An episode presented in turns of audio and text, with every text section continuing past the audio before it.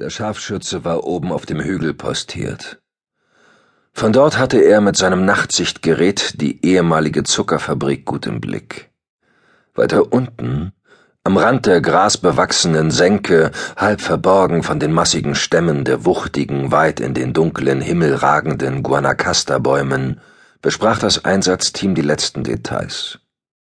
Das Team bestand aus den beiden FBI-Agents Anna Borasca und Henry Trout, sowie fünf Mitgliedern von Costa Ricas Spezialeinheit UEI, deren Anführer ein knochiger, schweigsamer Mann namens Valdez war, der weder Vornamen noch Rang zu haben schien. Nicht vergessen, sagte Agent Anna Borasca in die Runde. Das Wichtigste sind Computer, Handys und alle schriftlichen Aufzeichnungen, die einen Hinweis auf den Schmuggler enthalten könnten. Verstanden, antwortete Valdez, und hinter ihm nickten die vier anderen Spezialpolizisten schweigend.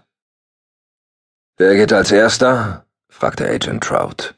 Er sprach, wie sie alle, Englisch. Das war kein Problem, denn die UEI-Angehörigen trainierten oft in den USA und beherrschten die Sprache daher ziemlich gut. Valdez hob stumm die Hand. In Ordnung, flüsterte Anna Boraska. Ich bleibe dicht hinter ihm. Einer flankiert das Verwaltungsgebäude links, ein anderer rechts. Einer geht direkt zur Hintertür. Ich möchte auch jemanden drüben bei der Fabrik haben, nur zur Sicherheit. Henry, du bleibst ein bisschen zurück und hältst Funkkontakt zu dem Scharfschützen. Wenn er etwas Ungewöhnliches sieht, soll er dir Bescheid geben, und du koordinierst dann unser weiteres Vorgehen.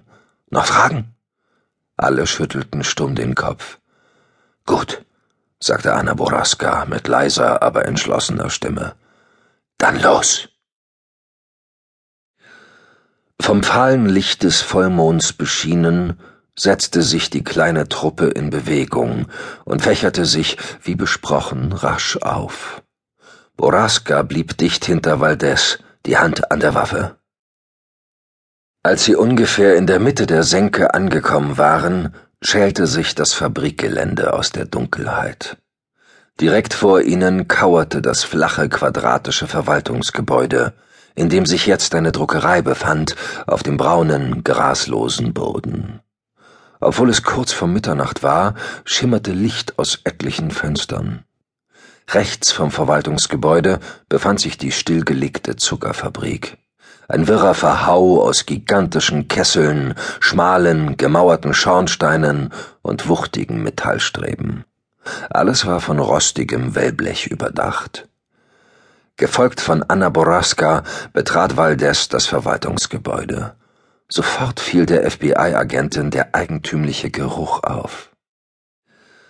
Eine Mischung aus verbranntem Zucker, Druckerschwärze und Nagellackentferner. Valdez blieb kurz stehen, spähte im Halbdunkel nach vorne und deutete mit dem Kinn zum hinteren Bereich des Gebäudes, wo ein Mann und eine Frau, beide in weißen Kitteln, an einer riesigen, altertümlichen Druckerpresse hantierten. Daneben standen zwei Männer in Jeans und T-Shirt, die kleine, bunt bedruckte Pappschachteln in große Kartons füllten. Ein paar Meter entfernt beugte sich ein dritter Mann gerade über einen Bunsenbrenner, der neben anderen Laborgerätschaften auf einer langen Werkbank stand, und drehte die Flamme unter einem blubbernden Reagenzglas nach oben. Alle arbeiteten zügig, konzentriert und in vollkommenem Schweigen. Nur das dumpfe Wummern der Presse und das helle Zischen des Brenners waren zu hören. Anna Boraska und Valdez schlichen sich geduckt zwischen den langen Reihen von aufgestapelten Kartons nach hinten. Als sie bei einem hohen Regal angekommen waren, hielten sie kurz inne. Nur mit Gesten klärten sie ihr weiteres Vorgehen ab. Boraska würde den Mann an der Werkbank und die beiden Männer bei den Kartons in Schach halten. Valdez würde sich um das Pärchen an der Druckerpresse kümmern. Sobald die Situation gesichert war, würden sie per Funk die Verstärkung von draußen hereinholen. Los! Valdez trat einen Schritt nach vorne und streifte dabei das Regal. Ein Reagenzglas schwankte kurz an der Kante, dann fiel es herunter und zerplatzte mit einem lauten Klirren auf dem Betonboden. Sofort drehten sich fünf alarmierte Gesichter in ihre Richtung. Ohne einen Augenblick zu zögern, hechtete der Mann am Bunsenbrenner über die Werkbank und